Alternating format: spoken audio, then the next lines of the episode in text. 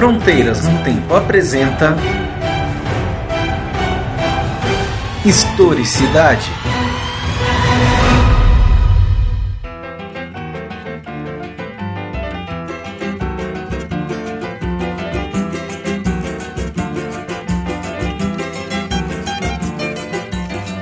Olá, você está em mais um Historicidade, um programa que discute história. No programa de hoje, nós vamos ter o prazer de receber novamente o professor Dr. Gilberto Rodrigues, do curso de Relações Internacionais da Universidade Federal do ABC. E vamos receber o professor Gilberto Rodrigues aqui hoje para falar sobre a questão dos refugiados, só que dessa vez vamos falar dos refugiados no Brasil.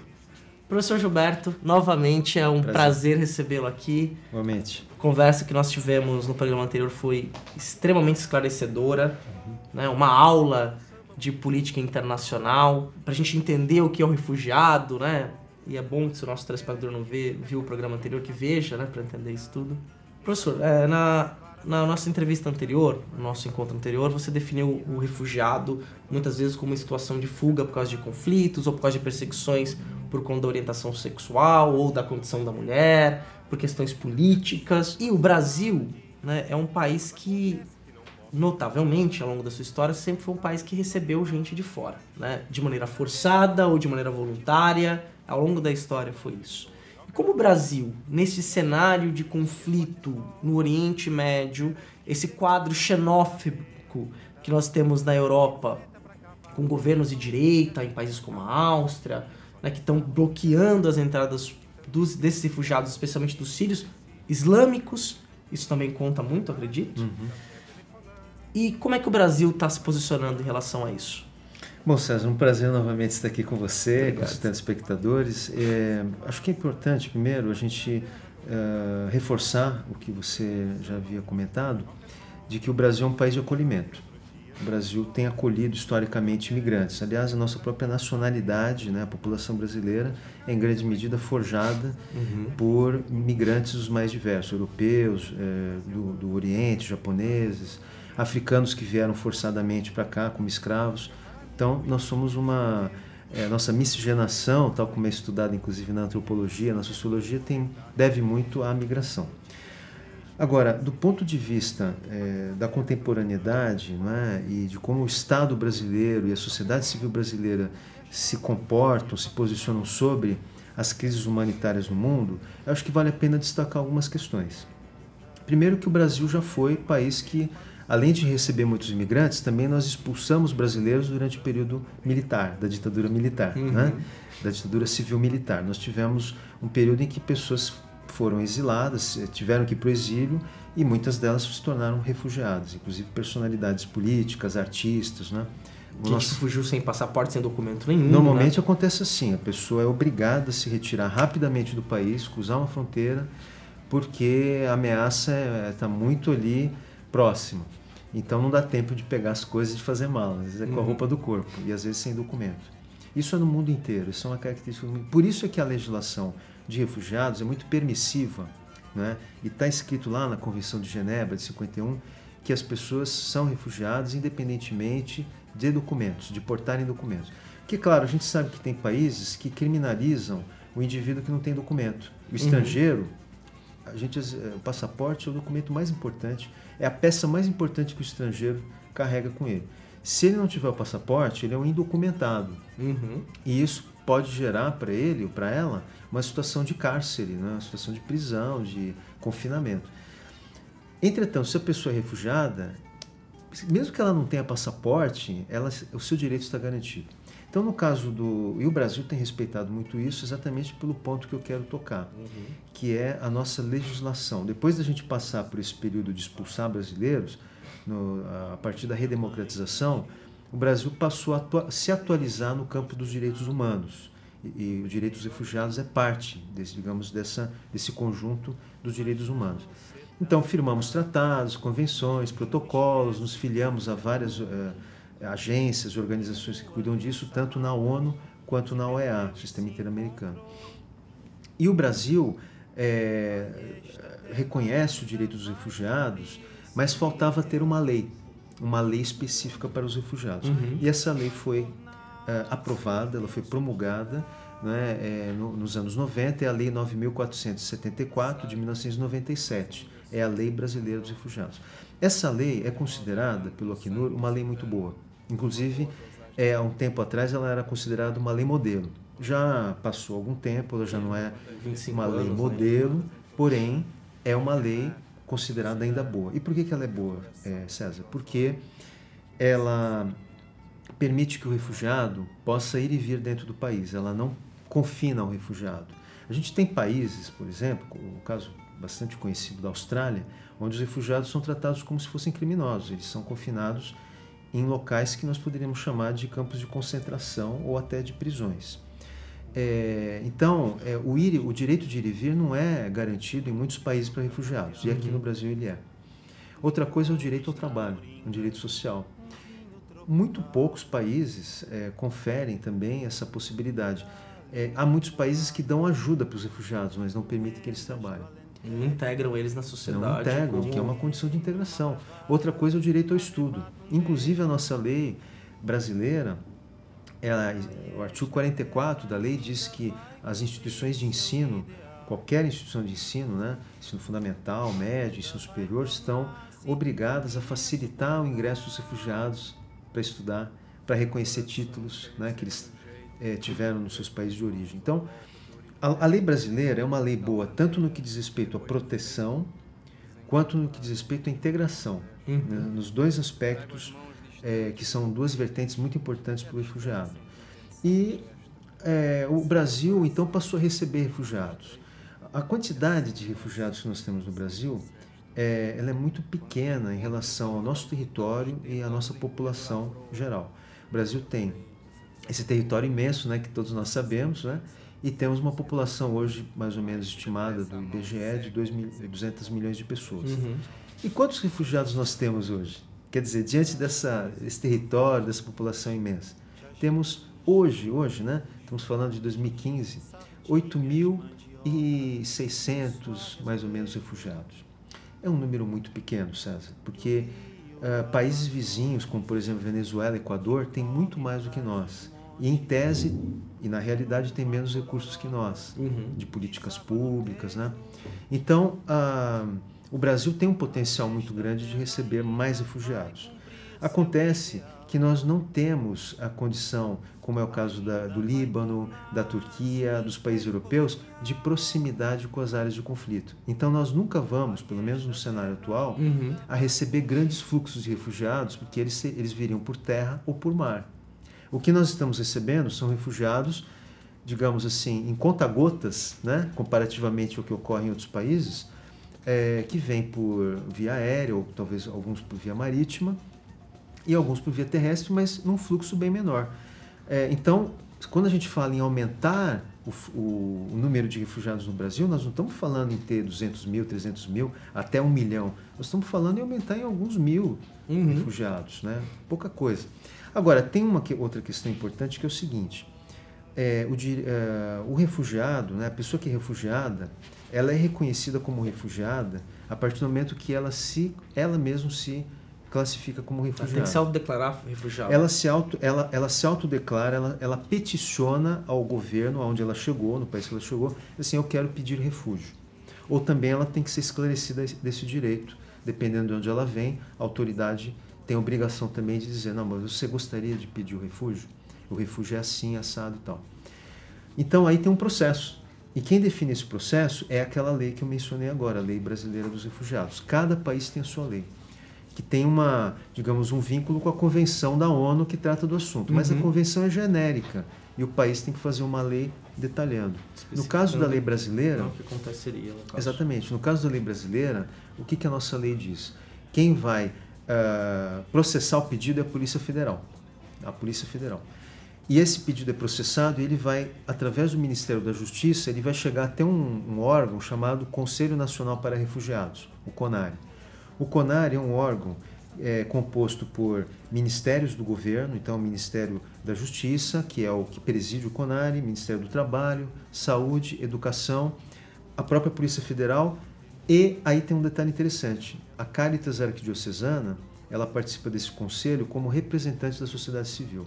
O conselho prevê uma cadeira para a sociedade civil. Uhum. Quem exerce é a Caritas Arquidiocesana, que é uma organização não governamental da Igreja Católica. Ligada à CNBB, né? É, ligado a. Ah, toda a ela estrutura da igreja, no mundo né? inteiro. Na verdade, é uma associação não governamental, mas que é, digamos, vinculada totalmente à Igreja Católica e que e trabalha com questões humanitárias. E também o Acnur, que é a agência da ONU para Refugiados, tem uma, uma cadeira no conselho, mas não tem direito a voto. Tá. Mas por que, que é importante o Acnur estar lá? Porque o Acnur sabe o que está acontecendo no mundo inteiro.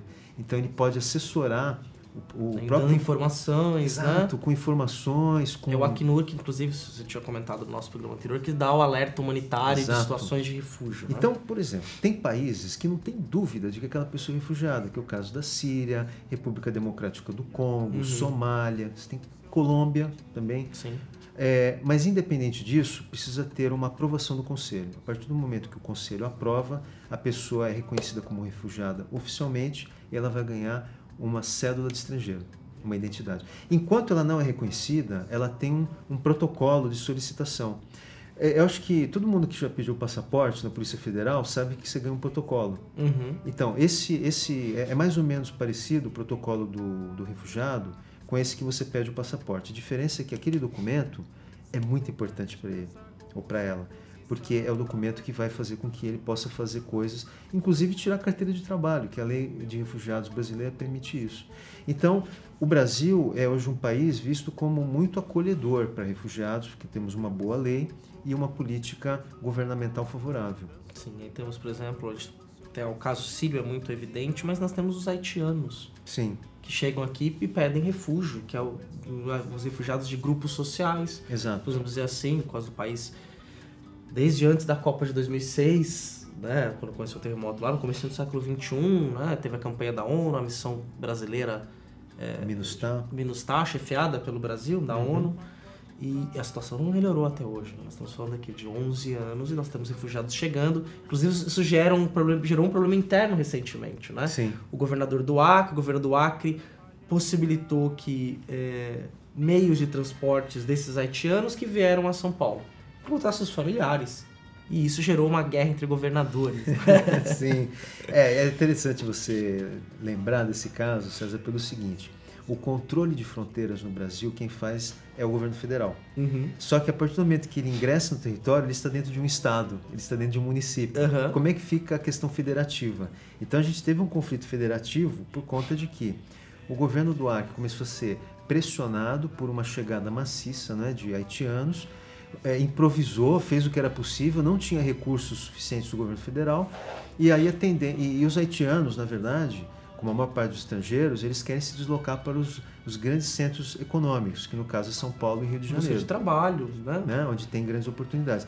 Então, o que o governador do Acre fez na época foi facilitar, digamos, esse deslocamento, mas isso foi muito criticado na época pelo governo do estado de São Paulo e pela própria prefeitura, né, independentemente até de partidos, né, é, diferentes ou, ou o mesmo partido, no sentido de que, ah, mas nós não fomos avisados, nós temos que nos preparar. Claro, é preciso ter uma coordenação federativa para isso. A gente, e eu acho que esse caso ele gerou uma lição importante. O Brasil precisa se preparar em termos federativos, né? Porque a pressão maior, sem dúvida, vai ser sobre São Paulo, Rio de Janeiro, talvez um pouco Rio Grande do Sul e Minas Gerais.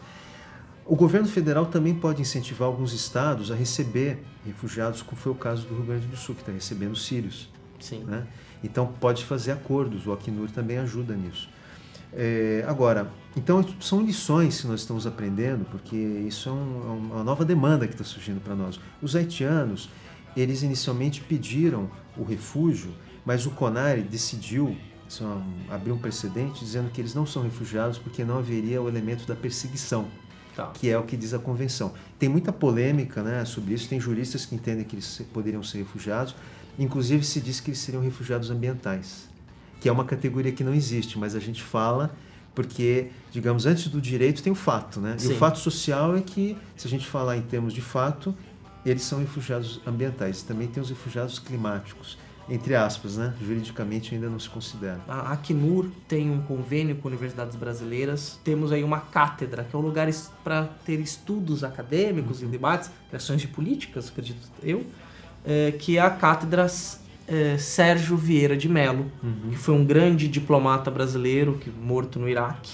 Uhum. Né, e a cátedra recebeu o nome, sua homenagem, né? Foi uhum. homenageou. Uhum. Então a Acnur.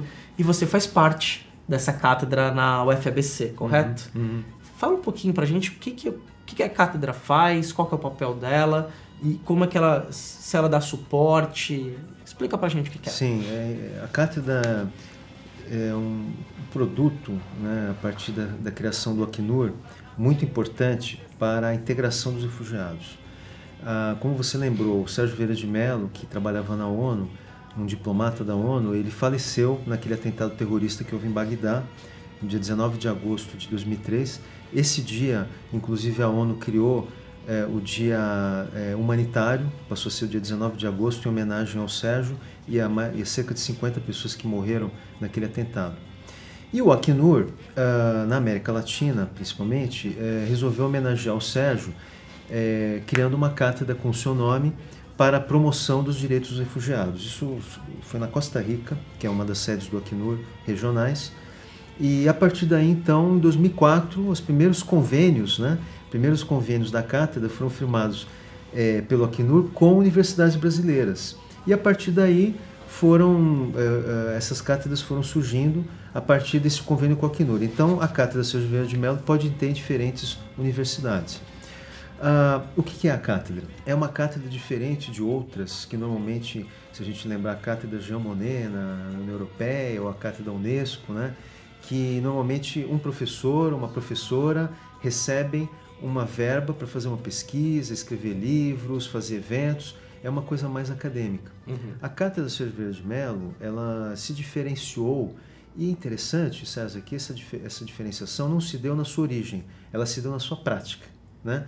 na medida em que ela passou a ser praticada, ela passou a, a compor a, as suas atividades nas três esferas importantes da universidade, que é a docência, a pesquisa e a extensão. Então, a Cátedra Silveira de Mello atua nessas três áreas. Ah, uma coisa importante né, que, que a gente destaca do trabalho da cátedra é o acolhimento que ela tem também em relação ao, aos refugiados. Uhum. Um, uma coisa que já está identificada pelo Acnur e pela sociedade civil, as, as, organizações da sociedade civil, é a necessidade que os uh, refugiados têm no Brasil de aprender português. Porque o, o português não é uma língua uh, franca, né? é uma língua falada apenas por quem realmente está nos países de língua portuguesa. Então, sírios, né? Uhum. congoleses, somalis, uh, pessoas que vêm de, de, tradições linguísticas tribais ou mesmo anglófono, francófono, quando chegam aqui, os haitianos, uhum. a primeira coisa que eles precisam é aprender português. Por quê? Senão eles não conseguem se integrar. Sim. E quem vai propiciar esse curso de português? Aí tem uma série de possibilidades. A Caritas Arquidiocesana propicia, organizações não governamentais que trabalham com refugiados, como a ADOS, não é? que é uma organização sede em São Paulo, que aliás um, dirigida pelo um ex-aluno meu, Marcelo Aidu, que fez um TCC sobre refugiados, depois criou essa organização não governamental, muito interessante, a ADOS. É, as universidades, quer dizer, aí entra a cátedra. Nós na UFBC, por exemplo, nós criamos um curso de português para refugiados, né, totalmente gratuito, e, a, e com a possibilidade deles poderem, é, inclusive, tirar um certificado, porque além de aprender o idioma, o certificado também ajuda, os ajuda a obter um emprego, né, obter uma colocação. Então, e mais, César, tem uma uhum. coisa muito interessante e importante. O fato deles aprenderem a língua de onde eles estão também gera uma segurança para eles.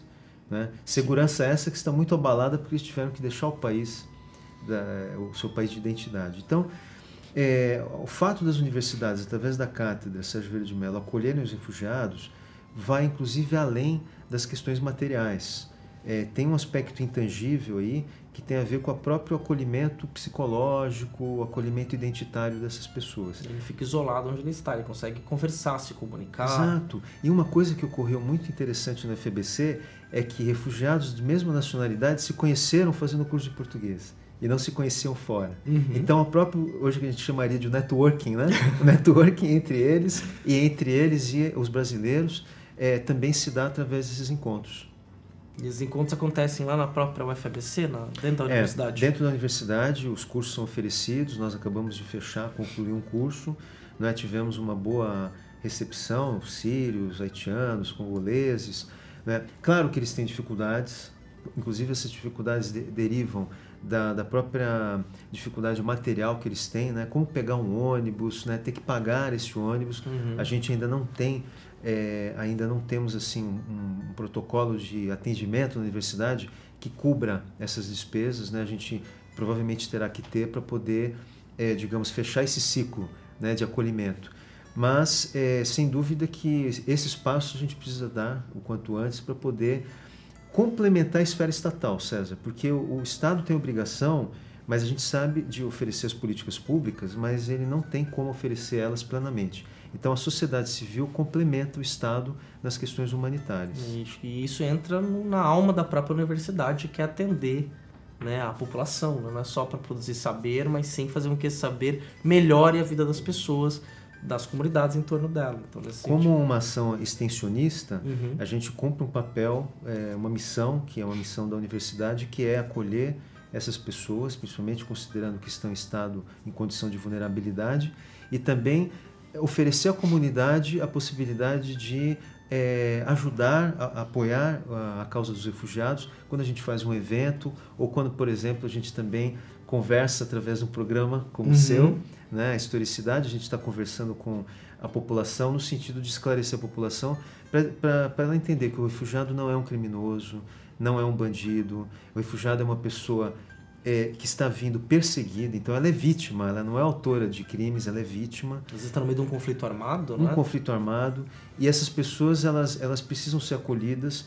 e certamente ao fazer isso a gente está é, cumprindo um papel importantíssimo que é o papel da solidariedade. Dentro da cátedra existem também pesquisas acadêmicas. Temos pesquisas. O interessante é que vários alunos e alunas se interessam em fazer TCCs, né, trabalhos de conclusão de curso, dissertações de mestrado, tese de doutorado, é, porque o tema, como todos os temas de direitos humanos, né, eu sempre é, defendo isso, é muito difícil uma pessoa fazer um trabalho sobre direitos humanos e não estar tocada pelo tema. Uhum. É, isso tem um lado bom, porque é a paixão junto com a ciência. O lado complicado é porque a ciência, a gente precisa separar um pouco, às vezes, a emoção para poder fazer a ciência é, com mais eficácia. Mas eu não vejo que no campo dos direitos humanos isso seja um problema.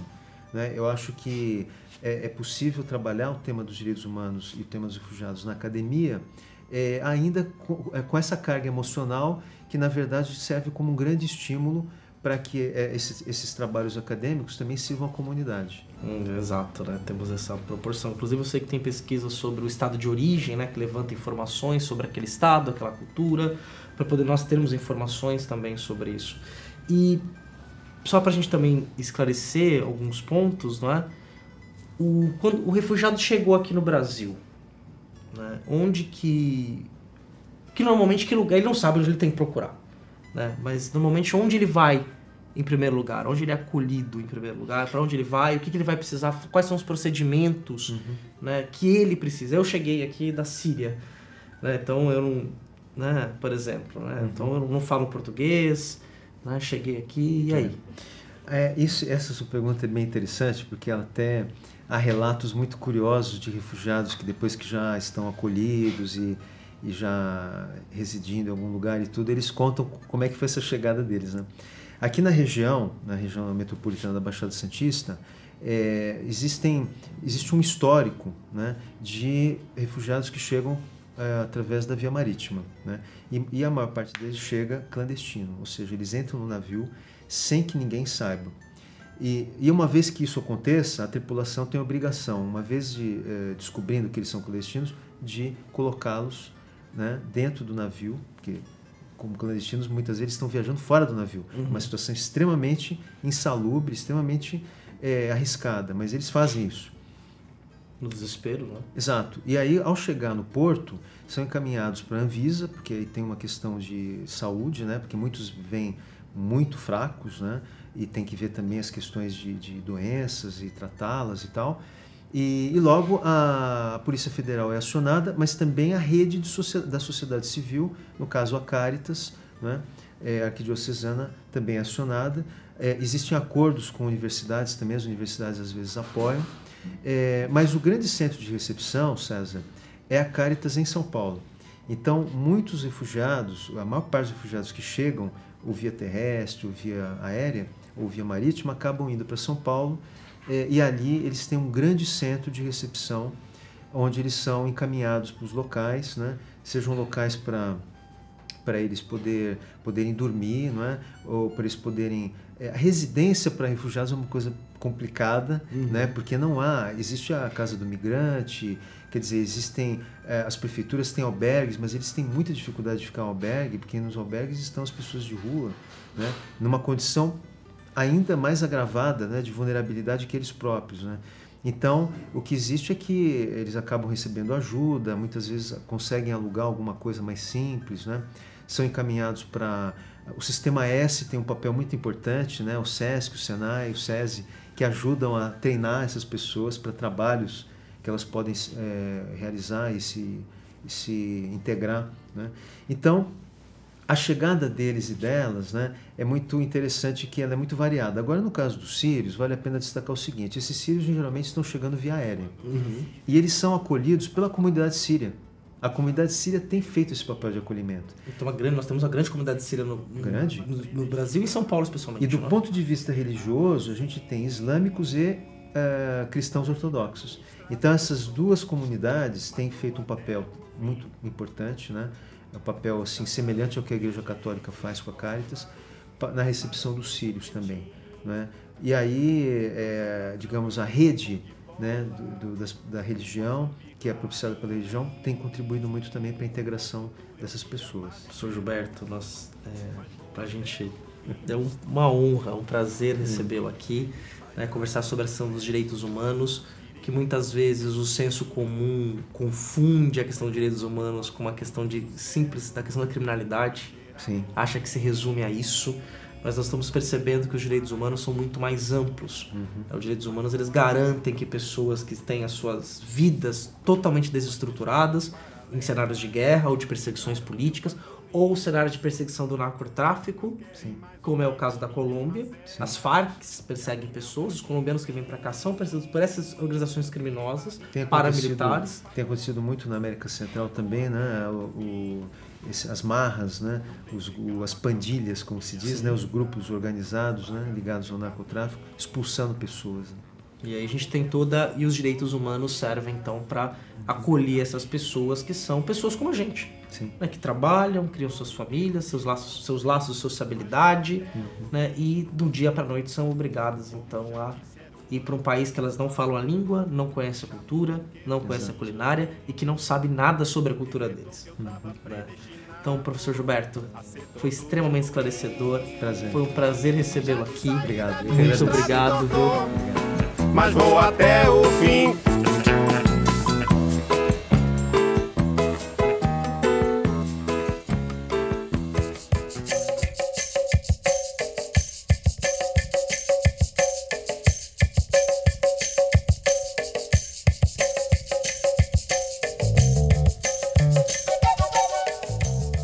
Papo com o professor Gilberto Rodrigues foi esclarecedor para a gente entender como é que se dá o processo de pedido de refúgio e especialmente aqui no Brasil.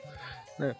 Para a gente entender também o papel das universidades, da Caritas, da Acnur. É importante a gente entender. E recomendo que vocês escutem aí o Chutando a Escada recente, que tratou da questão aí dos refugiados né, venezuelanos no norte do, do país.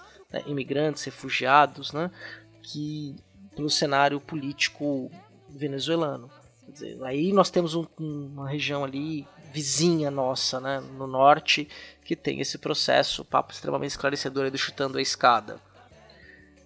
Nós estamos aí carinhosamente pensando em preparar a segunda temporada do Historicidade, agora não mais como a versão do programa do YouTube para o podcast, mas sim como um programa exclusivamente em formato de podcast.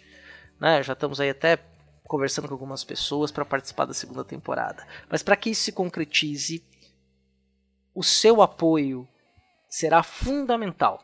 Você pode aí nos ajudar contribuindo mensalmente, sendo nossa madrinha ou nosso padrinho, através do Padrim, com M no final, .com.br barra fronteiras no tempo. Ou você vai no link desse post e lá tem o banner, tem o link lá, padrim, tem uma imagenzinha lá estilizada nossa lá que você clica, você vai para o nosso site, pode nos apoiar a partir de um real por mês, 5, 10, quer dizer, nos ajudando nesse financiamento coletivo a pagar a edição do programa, ao servidor do site antigo que não vai sair do ar, vai continuar no ar né, o fronteirasnotempo.com, para que você possa aí é, continuar tendo este programa, o Historicidade, que conversa sobre temas de história e outros temas também de áreas correlatas, né, como relações internacionais, ciência política, antropologia, arquitetura e outras áreas parecidas.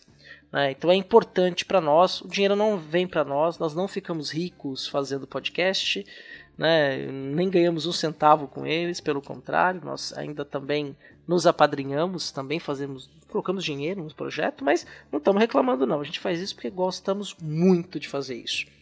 Você pode ser igual então ao Anderson Garcia, ao Caio Sérgio, ao Caio César, a Anne Marculino, ao Eduardo Lopes, ao Eduardo Veras, ao Héctor Ritter, a Yara Grise, ao Manuel Macias, Marcela Paparelli, Marcos Sorrilha, Maria Clara Valença, Rafael Saldanha, Rafael Gino Serafim, Rafael Oliveira, Rafael Borges, a Renata Sanches, o Wagner Andrade, o William Scaquetti, o William Spengler, o Yuri Morales e a dois outros padrinhos que pedem para que o nome deles não sejam divulgados, mas que moram no nosso coração e que nós agradecemos muito. Inclusive, um dos padrinhos é, foi um dos que nos incentivou pelo Facebook a tornar o Historicidade num podcast, é, deixando recados, né?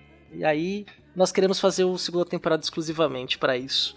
Tá? Gostaríamos também que você entra, comentasse os programas, fizesse tem um, um, um chama Darley que toda historicidade lá no portal Deviante, o Darley Santos, ele comenta, né? Então vou deixar aqui o agradecimento público a ele, um salve ao Darley. Todo episódio tem o um comentário dele, então eu já espero, é muito legal e ele sempre vem eh, retoma algumas ideias, coloca coisas pertinentes. Vamos lá, conversem com ele, discuta, vamos ampliar a discussão, né? Então, lá no portal Deviante, deviante.com.br, Chega lá, podcasts, Fronteiras no Tempo. Aí tem lá o Fronteiras no Tempo que eu faço com o meu grande amigo, parceirão Marcelo Beraba. E os Fronteiras no Tempo Historicidade, que é o programa de, nosso programa de entrevista. Mandei e-mail para nós também no fronteirasnotempo.gmail.com. Nos seguir no Twitter, que é arroba front, com temudo no tempo. Curtir a nossa página no Facebook, facebook.com barra fronteiras no tempo.com.br barra fronteiras no tempo e é, nos, nos seguir no Google Mais e em todas as nossas outras redes sociais. Tá? Tem mais detalhes aí no link do post. Se você não deu tempo de anotar, não se preocupa. No link do post tem aí as informações. Então agradeço a você que ficou até aqui conosco. Daqui 15 dias nós voltamos com o um episódio do Fronteiras no Tempo. Grande abraço e até a próxima.